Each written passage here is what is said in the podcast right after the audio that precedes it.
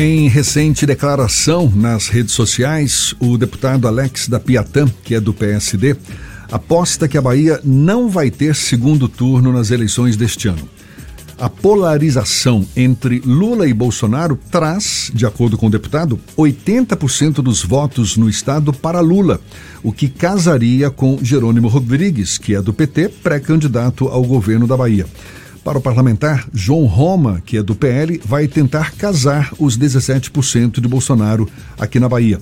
O deputado diz ainda que acredita na vitória de Jerônimo ainda no primeiro turno, com a CM Neto, do União Brasil, podendo ficar na terceira colocação.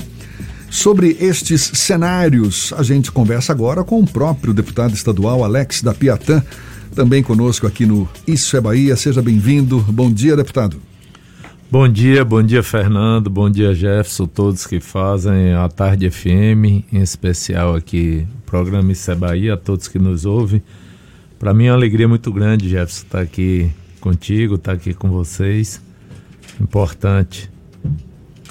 Deputado, o senhor aposta numa lógica que é contestada pelo grupo político encabeçado pelo ex-prefeito Assemi Neto, que inclusive aparece numa situação mais confortável nas pesquisas de intenção de voto e bate na tecla de que, independentemente da influência de Lula na Bahia, existe uma certa fadiga do PT depois de quase 16 anos à frente do governo do Estado.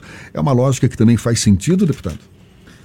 Olha, o, o desgaste natural de tempo do poder, ele existe. A gente não esconde isso é, do processo democrático normal. Mas eu acredito muito em duas situações. Uma, a oxigenação de um nome novo como o nome de Jerônimo, e a outra, a lógica que as próprias pesquisas e a história das eleições da Bahia demonstra. Eu não falo isso apenas por defesa de, de um lado político, questão eleitoral, mas pelos números. Se você pegar, como você falou, do, da posição de pesquisas, você pega o, o nosso pré-candidato Jerônimo, ele é desconhecido por mais de 90% da população da Bahia. Então, é natural que ele não vai ser, não vai pontuar em pesquisa contra um candidato que é conhecido praticamente por 100% dos baianos. E então eu acredito que o que se pontua hoje é o rical do conhecimento. O, agora, se você pega, desde a redemocratização, essa nacionalização na eleição da Bahia, aí tem lógica o que eu coloco. E isso se demonstrou em todas as eleições, na primeira eleição de Wagner, na primeira de Rui, na segunda de Wagner, todas as eleições nós tivemos isso. A eleição passada da mesma forma. Então nós vamos ter uma das as eleições mais polarizadas da história da República. Muito acirrada do ponto de vista de debate ideológico, esse acirramento muito forte. E aqui na Bahia não vai ser diferente. Então eu não consigo conceber, não consigo entender um candidato a governador fazer uma campanha na Bahia que tem esse histórico diante de uma eleição tão polarizada sem ter palanque sem dizer, não, votem em quem quiser para governador, eu não estou nem aí para eleição nacional, eleição, ou para governador, desculpa, para presidente, eu não estou nem aí para eleição presidente e pede o voto dele. Não acredito nisso, de forma alguma, não, não dá para entender. E aí, se você pegar a última pesquisa, Lula deu 63%, que isso dá praticamente 80, quase 80% dos votos válidos. E acho que o Bolsonaro deu 12 ou foi 17, uma coisa assim. Que da mesma forma o João Roma vai tentar de todas as formas casar. deputado, então é em cima disso que eu faço a minha defesa. O candidato governista Jerônimo Rodrigues, por mais que tenha feito uma gestão que tem seus méritos na área da educação, investiu muito em infraestrutura, especialmente no interior do estado. Ele vem de uma área historicamente sensível da gestão pública, essa área, a educação. Para muita gente, a percepção é de que a educação na Bahia ainda tem um longo caminho a percorrer para se tornar um exemplo para o Brasil, inclusive com uma maior valorização dos próprios profissionais da educação. Como reverter esse sentimento de forma, inclusive, de que Jerônimo possa, de fato, colher frutos mais para frente? Eu, eu acho o seguinte, Jefferson, é, esse sentimento é um sentimento que já está praticamente é, enraizado em todos os brasileiros, de áreas sensíveis como educação, saúde e segurança. Se você perguntar, eu vou te dar só um exemplo, você faz uma pesquisa perguntando sobre serviço público de saúde para uma pessoa, o cara vai dizer que é ruim. E aí vai perguntar se ele já usou, a maioria vai dizer que nunca usou. Eu fui secretário de saúde no município interior, em Conceição do Coité, minha terra natal, e nós fizemos uma pesquisa uma vez lá e 76% disse que o serviço de saúde era ruim. Quando nós perguntamos, desses 76%, 80% nunca tinha usado. Então, é mais ou menos uma percepção de cultural que nós já temos dessas áreas sensíveis, que é claro, nós temos ainda muito a desejar. Mas se você pegar o histórico, pegar como estava lá atrás e como está agora, isso avançou, isso melhorou. E você vai ver que esse ano, quando sair os resultados de IDEB, de tudo, vai haver avanço, vai haver melhoras. Inclusive, ele capitaneou o Jerônimo à frente da Secretaria de Educação investimentos recordes nunca tido na história da Bahia agora de bilhões, onde hoje nós temos 174 escolas sendo construídas para com total infraestrutura para receber alunos em ensino de tempo integral. Então, acho que esse avanço não é o suficiente, mas é um grande avanço que já se houve. E sem contar é, um outro debate que a gente pode trazer e que o Jerônimo pode colocar, ele esteve à frente da SDR, Secretaria de Desenvolvimento Rural, e também, mesmo sofrendo toda a perseguição do governo federal, de retirar todos os recursos para a agricultura familiar, ele bateu recordes de investimento em agricultura familiar, que é responsável por 60% dos alimentos que vão à nossa mesa.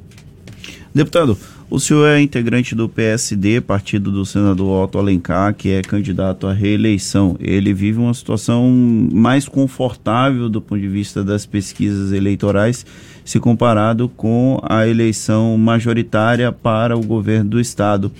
Isso, de alguma forma, deixa a, o grupo do PSD mais tranquilo com relação à reeleição de Otto Alencar? Ou vocês ainda têm algum tipo de preocupação com a substituição de João Leão por Kaká no último mês de abril? Olha, Fernanda, eu, eu costumo, às vezes eu brinco com o senador dizendo que a eleição dele está consolidada, ele não gosta de forma alguma, e eu acho que ele está correto, porque Eleição, tem um amigo meu que disse que assim, eleição é como um minério, só na apuração. Então não pode cantar vitória nem derrota antes. Eu sempre digo que tem duas formas de você perder a eleição: ou achar que está ganho ou achar que está perdido. Então a gente nunca pode achar que está ganho.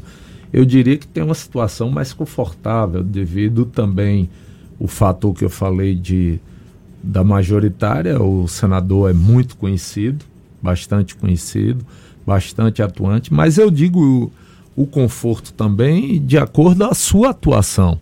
Eu gosto sempre de citar, nunca deixo de falar nas oportunidades que eu tenho. Se nós estamos aqui agora no estúdio sem máscara, é graças a um só fator: a vacina. E a vacina só ocorreu no Brasil por causa da CPI da Covid, porque o presidente da República não queria a vacina, não queria comprar vacina, não queria produzir vacina. E a CPI da Covid foi para cima para que a vacina acontecesse. E a atuação do senador, todos que estão nos ouvindo sabem, assistiram.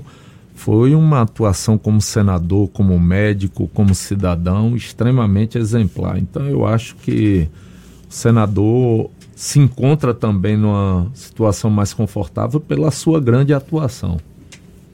Você acredita que a eleição nacional deve ser também é, decidida em apenas um turno, como hoje tem essa perspectiva? O cenário mostra um, uma cena favorável para o ex-presidente Lula? Ou você aposta isso apenas no cenário local? Olha, eu, eu é a minha vontade que fosse decidido com, pelo presidente Lula no, no primeiro turno. Agora, as pesquisas estão nos deixando muito confusos. É, pesquisas dando números totalmente distintos, diferentes, em um mesmo momento. É, é muito estranho. Nós tivemos agora a pesquisa do Datafolha dando o presidente Lula no primeiro turno disparado. Aí já vem uma pesquisa da Paraná Pesquisas, da, de uma outra, eu não me lembro qual é o nome, que, que não dá, já dá uma diferença pequena. Isso nos deixa extremamente confuso. Eu acredito, ah, aí já não é baseado em pesquisa dada essa confusão que elas estão nos deixando, mas eu acredito que pela situação tão ruim, para não dizer péssima, horrível, que vive a nossa economia, eu não vejo como o presidente Bolsonaro alavancar. Eu acho que o Lula tem tudo para ganhar a eleição no primeiro turno, porque eu acredito que o tema que vai ser discutido nessa eleição, o grande tema vai ser a economia. O senhor acredita, para a gente encerrar, deputado, que possa haver algum fato político novo capaz de, de bagunçar mais ainda esses números de pesquisa, seja na Bahia, seja em nível nacional? Não, na Bahia eu não vejo, acho que o cenário já está posto aí é, com os três candidatos. A nível de Brasil fica essa expectativa, né, Jefferson, de terceira via, era Dória, já foi Eduardo e Ciro tenta, aí a Simone.